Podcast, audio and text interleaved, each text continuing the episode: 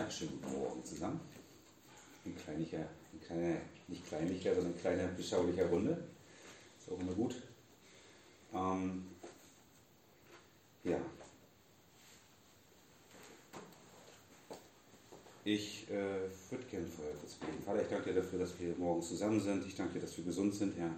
Ich danke dir, dass du uns liebst. Ich danke dir, dass, dass du der König bist, Herr Jesus in all den Umständen, in denen wir drin sind, in all dem, was wir erleben, in all dem, was wir gewohnt sind zu sehen Herr, und gar nicht mehr so richtig wahrnehmen, in all den Sachen, wo wir in, ja, in guten und schlechten Sachen zusammenstehen und unser Leben hier auf Erden erleben. Danke ich, Herr Jesus, dass du der Herr bist und dass du das, was du angefangen hast, mit uns auch zum Guten führen wirst und zum Ende. Und ich danke dir, Herr, dass du, ja, dass du in dem Ganzen regierst und wir wirklich gerade in diesen Zeiten, in denen wir stehen, äh, aufgerichtet werden an unserem inwendigen Menschen, Herr Jesus, und dass der Glaube ein festes Fundament ist, Herr Jesus, und dass er wächst in unseren Herzen, Herr. Darum bitte ich dich und danke dir, Heiliger Geist, dass du da bist und dass du deinen Weg in uns hast und dass du ja auch die Worte, die gesagt werden dürfen und sollen, zulässt und alles andere wegnimmst aus unserer Mitte. Und danke, dass du uns den Weg in deinem Wort schenkst und wir erbaut nach Hause gehen und ja, daran wachsen, Herr. Amen. Du kannst zu mir kommen, ich will nicht so viel Halle hören dazwischen. Ein bisschen näher kommen. Ach so, okay, dann müssen wir das mal ein bisschen umdisponieren. Ne? Ja, der Halle kommt auch dadurch, dass so wenig Feuerwehr hier im Raum sind, ne? Wenn noch ein paar mehr Leute sind. Aber hier ist wirklich, hier ist schon besser bei dir. Für alle. Für alle, ja? Ist wahrscheinlich die Ecke da hinten oder so. Okay. Ähm, Aber Der kein- so hm? die Akustik des Raumes kennen. ja, sehr gut. Außerdem sehe ich dich jetzt. Das ist viel besser. Das ist, äh, ich muss ein bisschen nach hinten, damit ich auch die, deine Reaktion mitbekomme. Wenn du anfängst zu zucken, mache ich was falsch. Ähm, schlagt mal eure Bibeln auf. Wer keine Bibel hat, da auf dem Tisch, Büchertisch wollte ich schon fast sagen, haben wir welche. Ähm, letzte, letzte Woche war ich ja noch ein bisschen in Unruhe, weil wir hier keine Technik hatten und ich dachte, wir brauchen doch den Beamer und äh, im Nachhinein haben wir doch festgestellt, wie gut das war, dass wir keinen Beamer hatten, weil wir alle irgendwie selber in unser Wort geschaut haben und so soll es ja eigentlich auch sein. Schlagt mal auf unseren zerlesenen, oft gelesenen Römerbrief und zwar im achten Kapitel. Ähm, beim letzten Mal, letzte Woche, als ich hier was sagen durfte, ging es ja äh, darüber, dass wir, das hat sich so für mich nachher herausgestellt und ich auch so die, die Rückmeldung von euch bekommen habe, ging es ja darüber, dass ähm, wir mit Christus herrschen sollen. Dass wir äh, einen Auftrag haben, mit ihm zu herrschen, dass wir, dass wir auch eine Vorstellung von dem Zukünftigen und auch für heute, für das, was der Herr uns schenken wird, auch immer für das Gegenwärtige haben. Nicht nur einen Ausblick auf die Hoffnung, die wir haben und auf das Ende unserer irdischen Reise, sondern auch auf die Sache, wie gehe ich in dem Ganzen im Hier und Jetzt um. Und diesmal, ähm, ich habe das ähm, überschrieben ähm, äh, mit dem das Offenbarwerden der Kinder Gottes. Und äh, diesmal wird es gehen um die Niedrigkeit der Schöpfung und die Hoffnung und die Gewissheit, äh, die in uns ist, die uns trägt und befähigt, uns zu glauben und zu gehen in all diesem Niedrigen, in all der Schöpfung, die um uns herum ist. Und ich glaube, wir ein neues Bewusstsein bekommen dürfen, in welchen Umständen, in welche Umstände wir hineingeboren worden sind und in welchen Umständen der Herr uns auch reingestellt hat und wie wir uns darin lernen dürfen zu bewegen. Ähm, ich würde das Bibelwort einfach mal gerne lesen. Ich habe hier einmal die neue Genfer Übersetzung, die ich sehr schätze als Gegen- äh, oder Ergänzung zu der Elberfelder der klassischen. Ähm, ich denke, ich werde mal die Elberfelder lesen und dann zwischendurch ab und zu mal ein paar äh, Ergänzungen aus der neuen Genfer Übersetzung machen. Kannst du bitte nochmal sagen? Ja, und zwar Römer 8, äh, die Verse, muss mal gucken, wie weit wir gehen. Auf jeden Fall ab Vers 18 und dann ungefähr bis 30. Römer 8, ab Vers 18. Ich lese mal vor, weil ich ja hier auch zu hören bin vorne. Ähm, Denn ich denke, dass die Leiden der jetzigen Zeit nicht ins Gewicht fallen gegenüber der zukünftigen Herrlichkeit, die an uns offenbart werden soll. Denn das sehnsüchtige Harren der Schöpfung wartet auf die Offenbarung der Söhne Gottes. Denn die Schöpfung ist der Nichtigkeit unterworfen worden, nicht freiwillig, sondern durch den, der sie unterworfen hat. Auf Hoffnung hin, dass auch selbst die Schöpfung von der Knechtschaft der Vergänglichkeit freigemacht werden wird zur Freiheit der Herrlichkeit der Kinder Gottes. Denn, die, denn wir wissen, dass die ganze Schöpfung zusammen seufzt und zusammen in Geburtswehen liegt bis jetzt.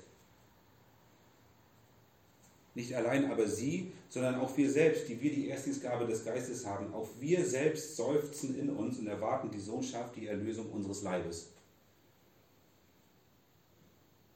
Denn auf Hoffnung hin sind wir gerettet worden. Eine Hoffnung aber, die gesehen wird, ist keine Hoffnung. Denn wer hofft, was er sieht, wenn wir aber das hoffen, was wir nicht sehen, so warten wir mit Ausharren. Ebenso aber nimmt auch der Geist sich unserer Schwachheit an, denn wir wissen nicht, was wir bitten sollen, wie es sich gebührt, aber der Geist selbst verwendet sich für uns in unaussprechlichen Seufzern. Der aber die Herzen erforscht, weiß, was der Sinn des Geistes ist, denn er verwendet sich für die Heiligen Gott gemäß.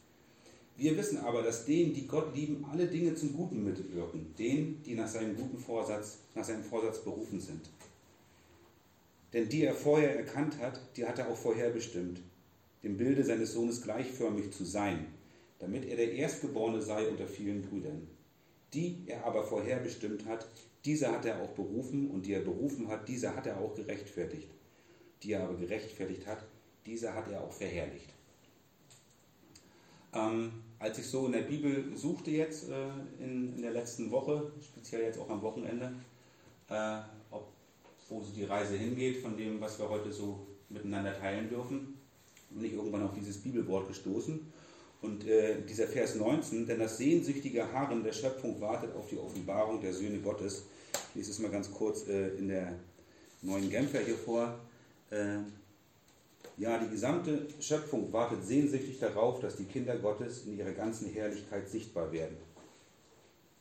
Ähm, dieses Sehen der Schöpfung, auch über diese Geburtswehen und vielleicht auch noch ganz schnell den Gedanken, der mich so durchgegleitet hat, dieses dreimalige Seufzen, was da beschrieben ist, äh, das Seufzen der Schöpfung, das Seufzen in uns und das Seufzen des Geistes Gottes.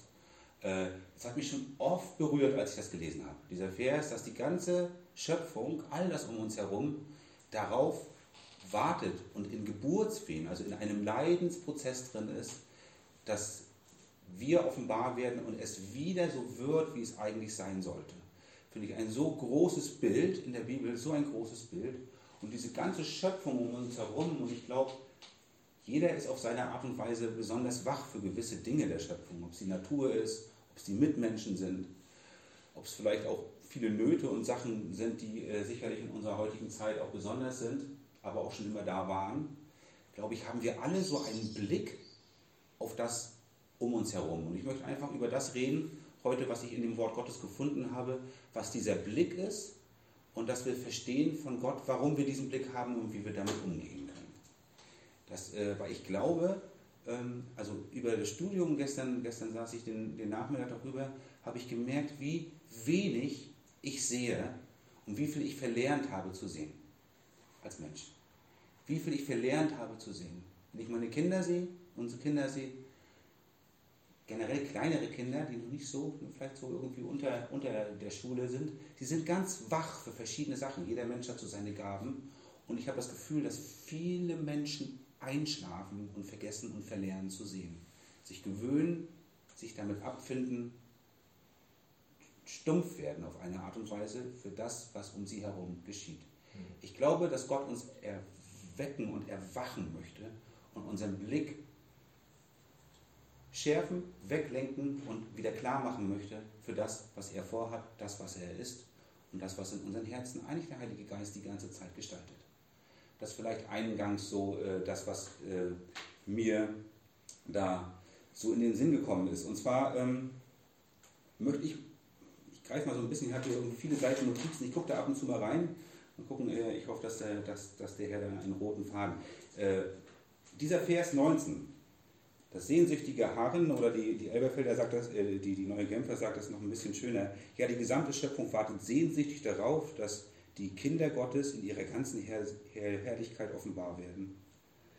Ähm, ich habe eine englische, aus einer alten englischen Bibelübertragung etwas gefunden, das ist ein Vers, den, den, den, den hoffe ich, dass ich den noch irgendwie oft zitieren kann, wenn ich daran denke.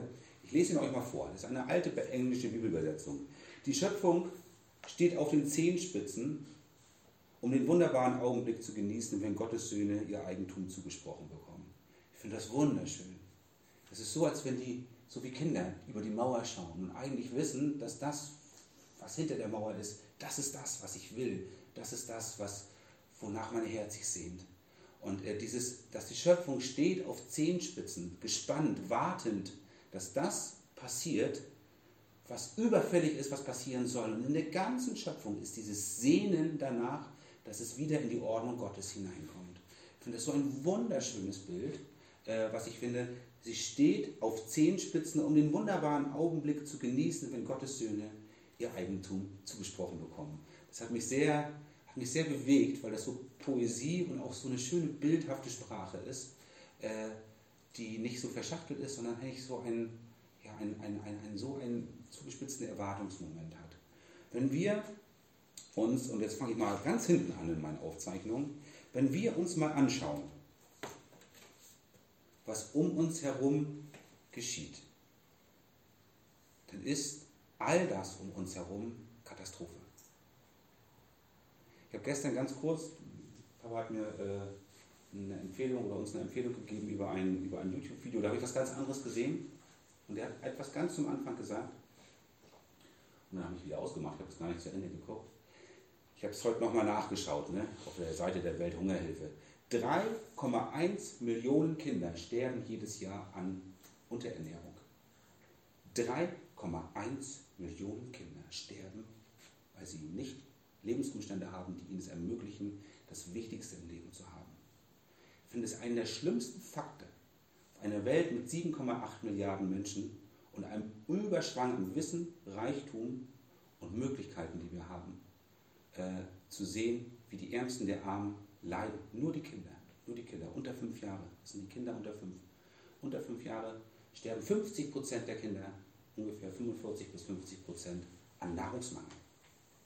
Äh, und wir schauen weg. Wir haben, ich fand dieses Wort für mich zu sagen, ich bin stumpf geworden. Ich bin stumpf. Ich als Sohn Gottes, wenn ich so diese Worte lese, wie gesagt, ich fange jetzt mal von ganz hinten an und lass mich mal einfach so äh, bewegen, wo ich so, wo ich so reingedacht habe. Es sind keine Vorwürfe, keine Vorhaltung an keinen von uns. Es ist einfach nur, dass ich denke, dass Gott uns berufen hat zu einer Herrlichkeit, zu einem Auftrag, der in uns gestaltet. Nicht unbedingt in dem, dass ich gleich aktiv nach vorne gehe, sondern überhaupt erstmal wach werde und bewusst werde für das, wer ich bin, wer er ist und was er vorhat. Mehr will ich gar nicht darüber reden.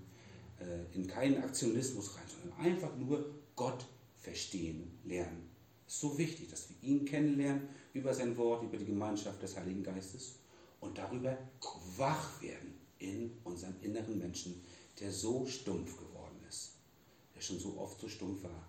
3,1 Millionen Kinder sterben, 50 Prozent von allen Kindertoten unter fünf, äh, unter fünf Jahren sterben an Hunger.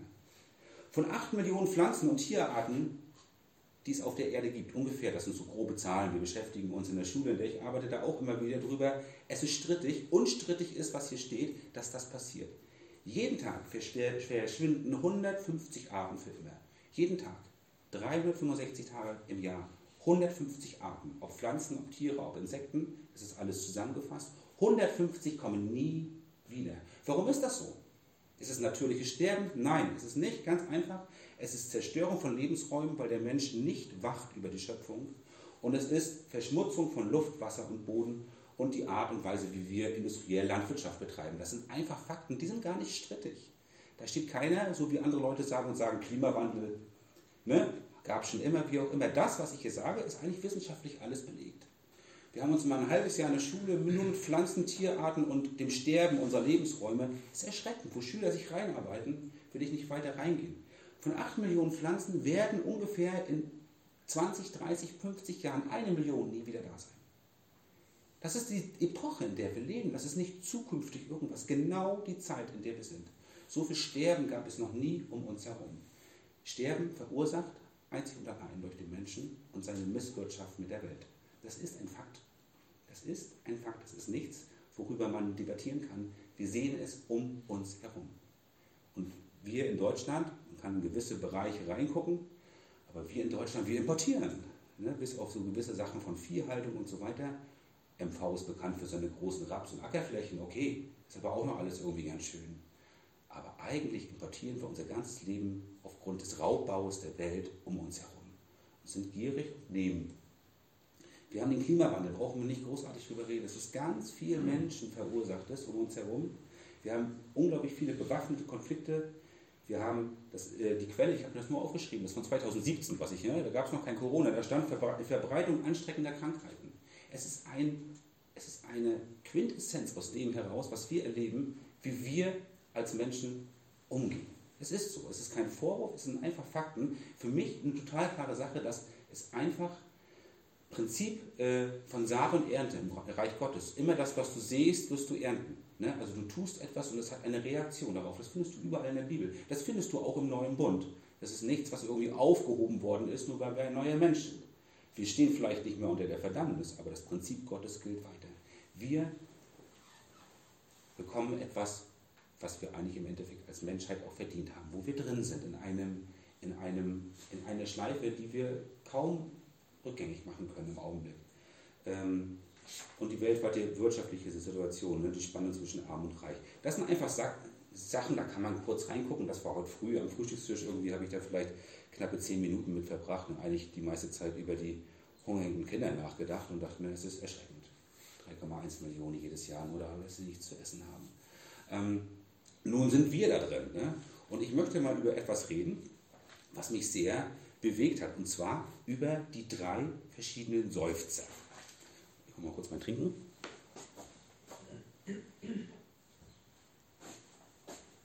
Und keine Sorge, das ist mutmachend, was ich erzähle. Es ist mutmachend. Keiner soll Angst haben, hier rausgehen und von mir verurteilt werden oder von uns, sondern es ist mutmachend. Es geht doch die Frage, wo stehe ich als Kind Gottes in dem Ganzen? Das ist die Frage. Es geht ja nicht darum, ob ich die Welt um mich herum verbessern kann, ob ich das jetzt, ob jeder von euch das so mitträgt, was ich sage, sondern die Frage ist, welche Haltung habe ich dazu? Das ist wichtig. Habe ich Glauben? Habe ich Unglauben? Grundlegende Frage in allem. Schaue ich weg. Bin ich überhaupt wach? Verständlich dafür. Darf der Heilige Geist mich bewegen? Oder bin ich abgestumpft und bin in meinem Kosmos unterwegs? Das ist die Frage. Darf ich bewegt werden durchs Wort Gottes? Spricht er zu mir in all diesem Chaos um mich herum? Ähm, wenn wir in Vers 20, bevor wir zum Seufzen hinkommen, nur ganz kurz eine Sache, wenn wir in Vers 20, ne? denn die Schöpfung ist der Nichtigkeit unterworfen. Nicht freiwillig, sondern durch den, der sie unterworfen hat, auf Hoffnung hin. Eine Frage, ich habe sie für mich beantwortet, ich kann die mal gerne reinstellen. Hier steht, dass die Schöpfung der Nichtigkeit unterworfen ist. Ich kann das ja noch mal kurz in der neuen Genfer, ob das ein bisschen. Äh, denn die ganze Schöpfung ist der Vergänglichkeit unterworfen, allerdings ohne etwas dafür zu können. Okay, das ist ein bisschen verständlicher gesagt. Äh, sie musste sich dem Willen dessen beugen, der ihr dieses Schicksal auferlegt hat. Wessen Willen musste sich die Schöpfung beugen? Das ist eine Frage, die wir uns stellen müssen, die hier in dem Text nicht explizit beantwortet ist. Wessen Willen musste sich die, die Schöpfung, also all dieser Zerbruch um uns herum, all dieses im Endeffekt Ungleichgewicht, in dem die Erde schon immer war ne, und immer mehr reingerät, wer hat ihr dieses Schicksal auferlegt? Der Fall Adams. Mhm. Weiter, sag, sag was.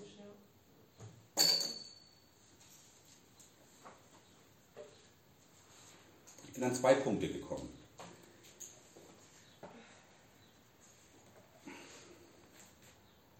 Nach der Sünde Adams betraf seine Übertretung die gesamte Schöpfung, die belebte und die unbelebte. Wenn man das im, im, ähm, im ersten Buch Mose nachliest, geht es, er redet auch über den Acker, der ihm Schmerzen bereiten soll. Er redet über die Frauen, die beim Gebären Schmerzen haben soll, Disteln und so weiter, aber auch die Tiere. Wenn wir uns das alles angucken, das ganze Gefüge, ich will jetzt hier nicht über Kreationismus reden und wie auch immer. Unsere Kinder gucken gerne Tierfilme. Wenn ich das aber so sehe, wie ein Löwe mit einer Gazelle umgeht, denke ich mir, oh, man guckt auch immer irgendwie gerne weg. Ne? Das ist ja, man gewöhnt sich an Fressen und gefressen werden. Man gewöhnt sich an so vieles, was irgendwie überall Schmerz und Tod und Verdruss ist. Ähm, das, die Bibel stellt ein völlig anderes Bild dar, sowohl von unserer Ernährung als auch von einem Frieden auf Erden, der vorher da war. aber durch die Verantwortung, die, aber, die Adam hatte als Oberhaupt des Menschengeschlechts, ähm, aufgrund seines Ungehorsams ist die ganze Kette dahinter kaputt gegangen, ist alles durcheinander gekommen. Adam hatte Verantwortung, ist dieser Verantwortung nicht nachgekommen, war ungehorsam und es entstand eine Reaktion Gottes auf Sünde. Also für mich ist die Antwort Adams Fall und Gottes Konsequenz. Also Gott ist in dem Ganzen für mich drin. Es ist, es ist eine, auch eine, eine Ordnung Gottes in diese Unordnung, die danach gefolgt ist. Es ist nicht einfach eine Reaktion, die Gott aus den Händen gelaufen ist, weil der Mensch sein eigenes Ding gemacht hat. Gott ist drin und Adam als Mensch. Adam ist ein Bild für uns. Ähm, das ist so meine Antwort darauf, ähm, dass beides, äh, das nur so mal von, von, der Sache, wo das reingekommen ist. Ne? Und es hat die Bibel dieses schöne Wort, das sehnsüchtige Haar der Schöpfung wartet auf die Offenbarung der Söhne Gottes. Die Schöpfung ist der Nichtigkeit unterworfen, nicht freiwillig, sondern durch den, der sie unterworfen hat, auf Hoffnung hin. Denn auch selbst die Schöpfung, dass die Schöpfung von der Knechtschaft der Vergänglichkeit frei gemacht wird zur Freiheit der Herrlichkeit der Kinder Gottes. Also die Freiheit der Kinder Gottes, die wir bekommen, da kommen wir später noch rein, ist, dass die Knechtschaft dieser Vergänglichkeit, die Knechtschaft des Todes, äh, auch all dieser Misslagen, ähm, ist eine Hoffnung in der Schöpfung drin, dass das wieder gut werden wird. Dass das wieder in eine Ordnung hineinkommt. Ich finde immer dieses Wort, die Schöpfung steht auf Zehenspitzen da, um den wunderbaren Anblick zu genießen, wenn Gottes Söhne ihr Eigentum zugesprochen bekommen. Es ist ein sehnsüchtiges Seufzen in der Schöpfung drin. Wenn wir das jetzt weiterlesen, jetzt kommen diese drei Seufzer. Und zwar in Vers 22, die Schöpfung seufzt. Ähm, wo sind wir? 22. Denn wir wissen, dass die ganze Schöpfung zusammen seufzt. Die ganze Schöpfung seufzt zusammen. Alle. Ob es der kleinste, das kleinste Insekt ist oder der große Hai oder wie auch immer. Ob sie Tiere, ob sie Pflanzen sind. Es gibt ein Sehnen in der Schöpfung drin äh, und ein Seufzen zusammen in Geburtswehen liegt bis jetzt. Ähm, ich habe eben schon darüber geredet, wo ich einfach sehe, dass ganz viel durcheinander gekommen ist in der Schöpfung. Wir sind gewohnt, das um uns herum zu sehen. Wir sind gewohnt, viel Elend, viel, viel Leid zu sehen. Ich will hier nicht auf Sachen kommen, aber im Endeffekt zählt das damit rein, wenn ich sehe Sachen wie Massentierhaltung. Und ich sehe einfach ganz viele Schieflagen, von denen wir wegschauen. Ich will euch nicht sagen, esst das Hühnchen aus dem Aldi nicht, das weniger kostet als eine Packung Zigaretten. Das muss jeder für sich selber wissen. Aber wir müssen wissen, dass um uns herum ganz viel nicht ordentlich läuft. Ne? Und äh, wir müssen einfach sehen, dass ganz viel durcheinander gekommen ist, was wir einfach von Kindesbeinen an gewohnt sind, ganz anders zu sehen. Die Bibel zeigt uns ein anderes Bild. Sie zeigt uns im ersten Buch Mose ein ganz anderes Bild bis zum Fall und sie zeigt uns hier ein Bild, was wieder werden soll. Und ich möchte einfach auf diese Hoffnung zu sprechen kommen, die in unseren Herzen, wenn Gott uns Gnade schenkt, wieder anfängt zu wachsen. Eine Hoffnung, wo wir eine Verantwortung haben. Und zwar auf den inneren Weg, mit dem wir unsere Umwelt wahrnehmen und Gott jeden auf seine individuelle Art und Weise gebrauchen kann. Das erste ist, dass die Schöpfung seufzt äh, zusammen wie ein Geburtswehen. Ich finde das ein ganz krasses Bild. Nicht, ne? nicht allein nur sie, Vers 23, sondern auch wir selbst, die wir die Erstlingsgabe des Geistes haben. Auch wir selbst seufzen in uns und erwarten die Sohnschaft, die Erlösung unseres Leibes. Die Erstlingsgabe des Geistes ist einfach für mich das Anrecht auf das, was wir erleben werden, wenn wir beim Herrn sind. Der Heilige Geist ist das Siegel, er ist Gott in uns, er ist einfach ein, ein Vorgeschmack und ein Wegbegleiter auf die Ewigkeit, auf das, wo diese Ordnung wiederhergestellt wird. Aber es steht hier etwas drin, habe ich mich ziemlich lang beschäftigt, dass wir in uns ein Seufzen haben. Und ich habe wirklich mich selber reflektiert, habe ich dieses Seufzen? Tu das mal selber. Überlegt mal so für, für euch, ohne dass ich da jetzt irgendwie viel rein interpretiere. Kennt ihr dieses innere Seufzen von euch selber? Es gibt ja nachher das Seufzen des Heiligen Geistes. Aber kennt ihr dieses Seufzen? Und ich habe mir sagen müssen, ich kenne das. Ich hatte das auch schon mal mehr oder weniger, wie auch immer. Aber nach langem drüber nachdenken habe ich gesagt, ja, es gibt etwas in mir, wo ich etwas sehe, wo sich in mir nichts Menschliches erhebt, wo ich sage, ich demonstriere dagegen, ich werde laut, ich bin aufgebracht, ich reagiere, sondern einfach ein tiefes Sehnen in mir zu sagen, oh Gott, erbarme nicht dieser Menschheit. Wenn ich das mit den Kindern sehe, das ist einfach nur sowas, man ist ohnmächtig, aber tief in mir gibt es ein, ein Sehnen, ein Stöhnen in mir. Und äh, ich muss sagen, auf das Allermeiste bin ich mir ganz sicher, reagiere ich nicht. Nicht mehr, habe es nie gelernt zu reagieren. Aber es gibt eine Hoffnung. Und zwar ist es der Geist Gottes. In Vers 26, ebenso nimmt sich aber auch der Geist unserer Schwachheit an. Denn wir wissen nicht, was wir bitten sollen. Allein wenn man diese Fakten von vorn nimmt, zu Sachen, wo man nicht viel drüber reden muss und sieht so viel Misslage in der Welt, so viel Ungerechtigkeit, so viel Tod und Elend. So viel, wo man gerne was lösen möchte und gar nicht weiß, was man machen. Man weiß noch nicht mal, wie man beten soll. Denn wir wissen nicht, was wir bitten sollen, wie es sich gebührt, aber der Geist selbst verwendet sich für uns in unaussprechlichen Seufzern. Ja, ihr seufzt, weil wir seufzen, weil Gottes Geist in uns ist. Gottes Geist tut in uns ein Werk, wofür wir gar nicht fähig sind. Gottes Geist hat in uns ein Sehnen auf diese gefallene Schöpfung. Darum geht es. Lasst uns das nicht vergessen, was der Aufhänger von dem Ganzen ist. Es ist einfach das um uns herum, da wo Gott uns herausgelöst hat.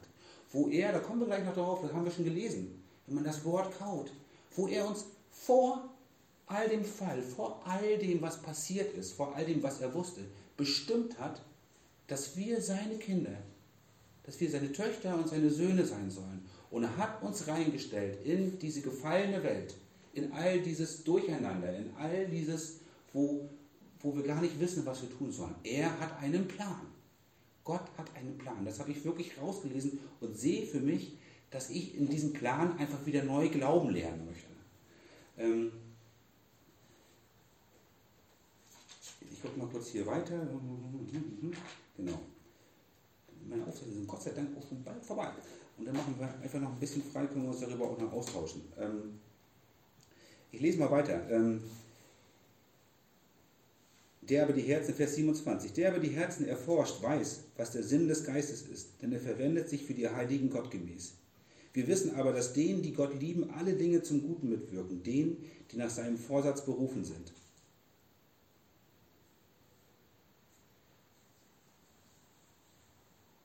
Der Mensch wenn man den ersten Petrusbrief, ich will da jetzt nicht weiter reingehen, könnt ihr euch in euren Notizen aufschreiben, lest den ersten Petrusbrief. Der Mensch ist auf eine Art und Weise dazu bestimmt zu leiden. Es ist kein Evangelium, was heutzutage oft gepredigt wird. Aber der Mensch, wenn ich einfach nur die Bibel lese und sie für ernst und voll nehme, ist der Mensch bestimmt, in gewissen Seufzern, Geburtswehen, gewissen Prozessen aktiv drin teilzunehmen. Das finden wir viel in der Bibel. Wenn wir uns das Leben von Jesus anschauen, ist er ein Riesenvorbild darin, wie aktiv er in seiner Umwelt sich bewegt hat, wie aktiv er an dem Leiden, wir haben das vorhin schon gehört, wie aktiv er an den Leiden der Menschen daran teilgenommen hat, wie er einfach wie ein, ein Herz hatte für Gottes Schöpfung und die Not der Menschheit um sich herum. Er hat das nicht alles lösen können, aber er hat eine klare Haltung dazu gehabt. Und der Mensch, und das, und das, und das schmerzt. Je mehr ich in solche Sachen reinkomme, es gibt so viele verschiedene Wege, ich will da gar nichts anfassen. Aber ja, der Mensch ist dazu bestimmt, äh, dass wir etwas erleben, was nicht gut ist und mir trotzdem zum Guten mitwirkt. Ne? Alle Dinge dienen, dienen denen zum Besten, habe ich mir mal früher, ich glaube, das ist die deutsche Übersetzung, die es ein bisschen anders sagt. Alles wird uns zum Besten oder zum Guten mitwirken, die wir nach Gottes Ratschluss bestimmt sind. Wir sind bestimmt in dieser Welt äh, Glauben zu haben. Wir sind bestimmt, dass diese Hoffnung, die in unserem Herzen wachsen soll, die wir gleich noch ganz kurz was drüber lesen, diese Hoffnung zu wissen, wir sind hineingestellt in eine gefallene Schöpfung, in ein, im Endeffekt in ein Chaos und das wird, ich will hier nicht schwarz reden, aber wir sehen es und ich glaube auch einfach, das wird sich zuspitzen in den letzten Tagen. Es wird mehr werden. Vielleicht haben wir irgendwann dieses Virus von der Backe aber die Ungerechtigkeit, wenn man die letzten 20 Jahre sich anguckt, diese Schere, wird man oft, äh, ne, diese, zwischen Arm und Reich, also all dieser Spagat, in den die Welt hineingeht, die Bevölkerung wird immer mehr, die Naturkatastrophen nehmen zu, diese ganze Geschichte mit dem Klimawandel kann man sehen, wie man will, aber im Endeffekt wird es immer mehr, es wird immer komplexer, es wird un, immer unübersichtlicher und es gibt immer mehr Verderben und Tod um uns herum. Wir blenden das gut aus, es ist viel zu viel, kann man auch gut verstehen. Und es ist gut, keine Nachrichten zu schauen, sich von Gott eher zu bewegen zu lassen, als das versuchen, in die Birne reinzukriegen, was da durch den Bildschirm flackert, wirst verrückt. Ja, da muss man einfach Filter auflegen, um damit irgendwie klarzukommen. Aber zu wissen, dass ich eine Hoffnung, eine Herrlichkeit in mir drin trage, eine, ein, einen Stand habe, den ich in Christus bin, wo ich hineinversetzt worden bin. Und ich springe mal ganz kurz, einfach nur, weil ich das auf dem Herzen habe, in die Kolosser 3. Ähm, das habe ich mir jetzt hier nicht großartig aufgeschrieben, aber das kommt mir gerade in den Sinn. Könnt ihr mal aufschlagen. Römer, Korinther, Galater, Epheser, Philippa, Kolosser. Ähm, Kolosser 3. Äh, die ersten paar Verse, glaube ich, sind das. Genau, wenn ihr, ich fange schon mal an zu lesen, wenn ihr nun mit Christus auferweckt worden seid, das ist unser Zustand, wir sind wach gemacht worden in diesem ganzen Zerbruch, in diesem, wo wir drin leben, auferweckt worden seid, so sucht, was droben ist, wo der Christus ist, sitzen zu Rechten Gottes. Sind auf das, was droben ist, nicht auf das, was auf der Erde ist. Denn ihr seid gestorben und euer Leben ist verborgen mit Christus in Gott. Wenn der Christus euer Leben offenbar werden wird, so werdet ihr auch mit ihm offenbar werden in Herrlichkeit. Dieses Suchen, ich habe irgendwie ist es interessant, also wenn ich sagen würde, ein roter Faden, den ich irgendwie in den Sachen, wo ich hier was sagen darf, den ich immer habe, ist es immer, dass man eine Vorstellung hat von dem, was werden wird und dass wir Vision und äh, Zukunft haben in unserem Denken. Dass wir uns nicht nur in unserem kleinen Teich bewegen, in unserem Teller mit seinem Rand, sondern dass wir in unserem Herzen weit werden und groß denken von Jesus und von Gott und von seiner Herrlichkeit. Und dass das in uns, das war heute früh beim Autofahren, kam mir das auch immer wieder in den Sinn, dass das in uns uns verändert in unserem Denken und Frucht bringt in diese seufzende Schöpfung um uns herum. Dass wir nicht uns verändern lassen durch theologische Geschichten, durch Vorstellungen, durch rationales Denken und so weiter und so fort, sondern dass wir sinnen auf das, was oben ist, auf das, wo unser Zuhause ist, da wo wir hineinversetzt worden sind zu, durch Christus. Wir sind in Gottes Herrlichkeit. Das finde ich so krass nachher im Römerbrief, in dem 30. Vers. Vorher sagt er, äh, dass wir verherrlicht werden mit ihm. Ähm, und zwar sagt er, äh, zur Freiheit der Herrlichkeit der Kinder Gottes, dass es passieren wird, in Vers 21. Und ganz zum Ende, in Vers 30, zum Ende von dem, was ich jetzt vorgelesen habe, die er auch vorherbestimmt hat, die hat er auch berufen. Die er berufen hat, die hat er auch gerechtfertigt. Soweit können wir noch mitgehen. Ne? Klar, das wissen wir, dass wir gerechtfertigt sind in Christus. Die er aber gerechtfertigt hat, die hat er auch verherrlicht. Wir sind verherrlicht. Ansonsten ist das hier nicht richtig. Und überall in den, in den, in den, in den äh, äh, Texten, die ich gelesen habe, steht drin, dass es eine Verherrlichung ist, die schon da ist. Also es scheint, ähm, äh, der Paulus scheint da so vorzugreifen, dass das, was eigentlich werden soll, was um uns herum jede Kreatur sehnt und sucht, dass wir verherrlicht werden, das in uns schon geschehen ist. Dieses Werk, dieses zukünftige, dieses schöne Bild, lest das, also Tine studiert hier gerade den ersten Mose, akribisch durch mit einer, mit einer, äh, mit einer ordentlichen Art und Weise, das bewundere ich. Und was man da so rauslesen kann, einfach aus dieser Art Schöpfungsgeschichte, und auch dem Fall des Menschen und so weiter, so viel Bilder, so viel äh, auch Schönes, was darin so zu sehen ist, wo man, wo man sich wirklich wieder reinsehen kann, welches Bild und welches, welche, welchen Plan eigentlich Gott mit dieser Schöpfung hat.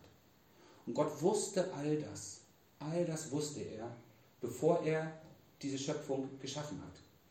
Er wusste den Fall, er wusste auch, dass wir hineingestellt sind in diese gefallene Welt. Und wir sind nicht in diese gefallene Welt hineingestellt. Das bewegt mich immer. Bewegt mich so stark. Wir sind nicht hineingestellt, damit wir durchkommen wie durchs Feuer, gerade so. Wir sind hineingestellt, damit an, in unserem Leib etwas passiert, das der Schöpfung dient. Das geht weniger für mich, was daraus entsteht, ist jedem selbst überlassen und Gott einfach, der es in uns wirkt. Es geht weniger darum, was wir tun, was sichtbar ist, als über diesen inwendigen Prozess zusammen mit dem Heiligen Geist und dieser Haltung, all dem um mich herum, aus der Gott ein verborgenes Werk schaffen kann.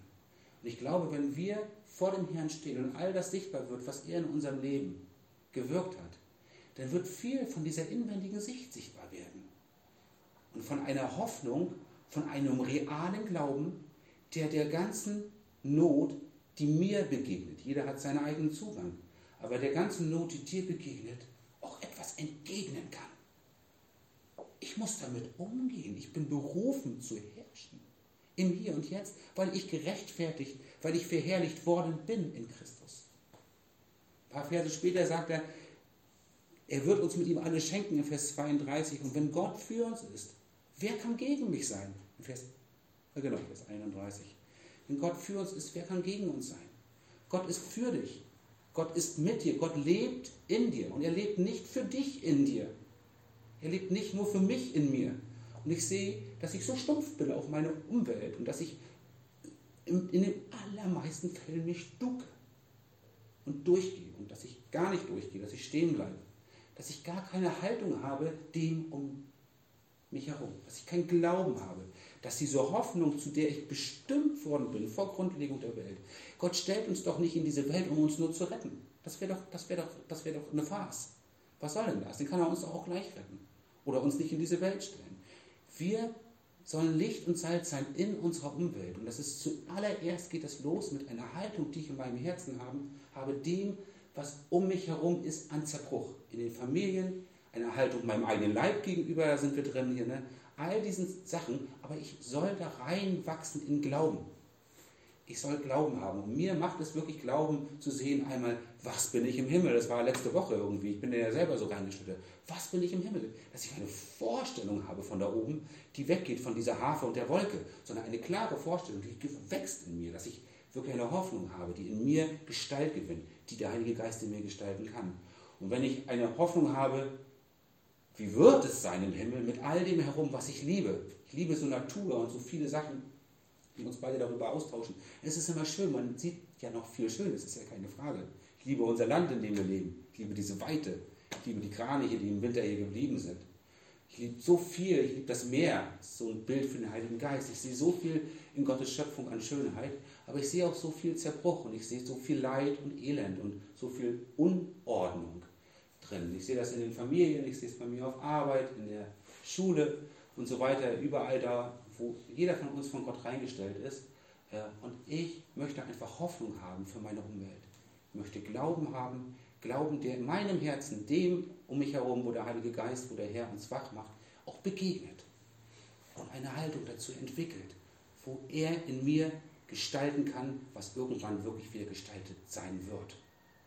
Und äh, wenn ich hineingestellt bin in diese Haltung dadurch, dass ich verherrlicht worden bin, Vers 30, ich bin verherrlicht worden. Paulus geht den Schritt weiter und hangelt sich so durch über dieses Sehnen der ganzen Schöpfung danach, dass ich eigentlich verherrlicht werden soll. Ne? Sie steht auf Zehenspitzen und wartet darauf, dass das sichtbar wird, dass sie erlöst wird aus ihren Qualen. Dass ich im Hier und Jetzt dazu eine Haltung bekommen darf und Gott mich reingestellt hat. Und je mehr wir in dieser Haltung äh, lernen zu wachsen, uns darin trainieren, desto mehr haben wir in den Wirren der Zeit eine Antwort. Desto mehr sind wir ein Turm, an dem man sich ausrichten kann, an dem man merkt, dieser Mensch, dieser Mann, diese Frau hat eine Festigkeit und eine Reife im Herzen, die eine Antwort ist auf vieles in dieser Welt. Sie werden uns fragen und wir werden Antworten geben können. Wir werden auf Jesus Christus hinweisen, aber nur, wenn in uns wirklich etwas gestaltet werden kann, wo der Herr uns wach macht und uns eine klare Vorstellung gibt von dem, was wir schon sind, warum wir hier sind und wie es auch sein wird möchten uns einfach glauben machen, dass der Herr uns wirklich wieder wach machen möchte und uns äh, schon so geschenkt hat mit so viel. Ich würde ganz kurz schließen. Kolosser habe ich schon vorgelesen. Sie brauche ich eigentlich gar nicht mehr für sagen. Ähm, genau, und uns da die, äh, ich würde die Kolosser noch mal kurz aufschlagen. Äh, Kolosser 3 hatte ich eben gehabt. Ne? Ähm,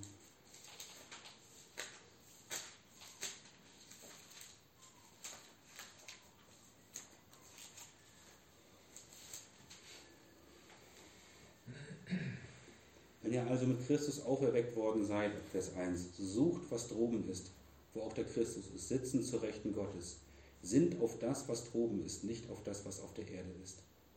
Denn ihr seid gestorben und euer Leben ist verborgen. Wir sind gestorben, unser Leben ist verborgen mit Gott. Das ist unser Leben.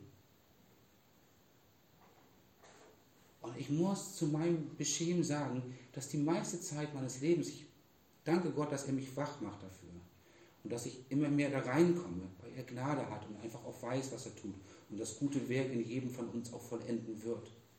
Wir dürfen ihm wirklich glauben, dass er da ja, dass, dass er das nicht macht und, und, und, und wir können uns dagegen entscheiden. Vielleicht komme ich noch vielleicht ganz kurz noch auf ein Wort, was, uns, was mir sehr Mut gemacht hat. Wir sind verborgen, unser Leben ist verborgen, wir sind gestorben und verborgen mit dem Christus in Gott.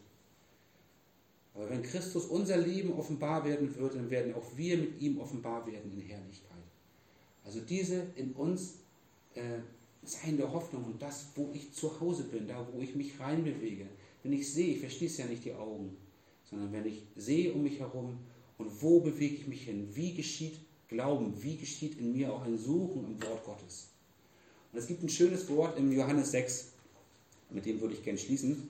Und ich gedacht, ich bringe es nicht. Tina hat mich heute früh gefragt, was ich da lese. Ich konnte gar nicht so richtig eine Antwort darauf geben. Ähm, Vers 37. Äh, Johannes Evangelium 6, Vers 37. Alles, was mir der Vater gibt, wird zu mir kommen. Und wer zu mir kommt, den werde ich nicht hinausstoßen. Wir sind Christus gegeben. Nicht nur Christus ist uns gegeben, welche Größe da drin ist. Wir sind Christus gegeben. Wir sind Gottes Geschenk an Christus, bevor all das um uns herum geschaffen ist. Das ist sein Ratschluss. Wir sind ihm gegeben. Und wer zu mir kommt, den werde ich nicht hinausstoßen. Das ist für mich in sich ein Prinzip, das so viel Glauben macht. Dass ich, der mich in meiner Schwachheit, in meiner Not, in meinen Ängsten, in all dem Menschlichen, was mich bewegt, bewegen wir uns ja zu ihm hin. Das kann ich jedem hundertprozentig, soweit kennen wir uns alle in diesem Raum zusprechen, dass wir uns zu Christus hinbewegen. Wir kommen zu ihm. Dann wird er uns nicht hinausstoßen. Er wird dieses Werk, was in uns geschieht, im Verborgenen. Das Allermeiste was geschieht im Verborgenen. Er wird es zum Guten bringen. Er wird es vollenden, weil es ein Ratschluss ist. Welch großes Geheimnis, wie, welche verborgene Kraft daran ist und wie mutmachend das ist, dass ähm, alles, was mir der Vater gibt, wird, wird zu mir kommen. Alles, was mir der Vater gibt, wird zu mir kommen. Wir sind sein Geschenk. Wir sind ihm geschenkt. Also werden wir auch zu ihm kommen. Es wird passieren. Es macht so viel Mut und so viel Hoffnung in mir und ich wünsche mir einfach, dass wir, ähm, dass wir wach werden. Und wir werden Licht und Salz, Ströme lebendigen Wassers werden von unserem Leib fließen, je mehr diese Hoffnung und dieser Glaube in uns auch wirklich reell ist. Wenn er auf felsigen Grund steht, wenn er auf dem Wort Gottes und auch in einer Realität in unserem Inneren gegründet ist, dass wir äh, auch erprobt, uns erprobt zeigen, also bewährt zeigen, wenn sich um uns Sachen darum herum verändern, wenn der Heilige Geist uns in Situationen hineinstellt und wir dazu auch eine Haltung haben dürfen. Ein, ein Glauben, der in unserem Herzen auch reell ist und den wir auch bezeugen können und äh, in dem wir auch aktiv umgehen. Ein aktives Umgehen. Ich habe sehr über dieses nachgedacht, was, im, im äh, was steht, dass wir seufzen, ne? dass, äh, dass er sagt, äh, ähm, auch wir selbst seufzen in uns und erwarten die Sohnschaft, die Erlösung unseres Leibes. Jeder, der irgendwie körperliche Probleme hat, der kennt das. Das innerliche Seufzen. Auch dieses Fragen so mit Gott, was soll das? Und ähm, auch dieses, ja, irgendwie auch eine unverständliche Art und Weise so in dem Ganzen drin zu haben. Und dieser, ja, dieser Schmerz, sag ich mal, dieses, dieses, dieses Inwendige, was, was einem irgendwie, äh, wo man auch irgendwie nicht weiterkommt, ähm, Gott kennt es, Gott weiß es und Gott sieht es. Und ich möchte einfach nur, dass wir darin einfach uns bewegen und dass wir darin Glauben bekommen aus seinem Wort heraus. Dass wir nicht, wir werden nicht diese Welt ändern. Wir werden auch nicht jedes Gebrechen an unserem Körper ändern. Aber wenn ich meine Schwester, meinen Bruder anschaue, ist doch die Frage, ob ich Glauben in meinem Herzen habe. Ist nicht das das, was die Welt überwunden hat? Habe ich Glauben? Habe ich eine Haltung zu dem? Eine Haltung, die auch aufs Reich Gottes bezogen ist? Oder bewege ich mich in meinen kleinen Möglichkeiten? Bin ich weit, werde ich weiter in meinem Herzen? Kommt der Heilige Geist rein? Darf er mich bewegen? Darf er mich berühren? Darf ich, darf ich lernen, das zu sehen um mich herum und darüber zu weinen? darf ich, darf ich weich werden in meinem Herzen und Gott sein Werk tun lassen und darin Glauben habe und Hoffnung habe und ihn preisen kann als derjenige, der der Anfänger, der Vollender, das Alpha und das Omega ist. Der Erste, der uns erwählt hat und derjenige, der all das auch zum Guten führen wird mit uns. Dass wir darin wirklich ja, in unseren Herzen den Glauben bekommen, zu dem er uns auch bestimmt hat. Und darin weit werden und zur Ruhe kommen.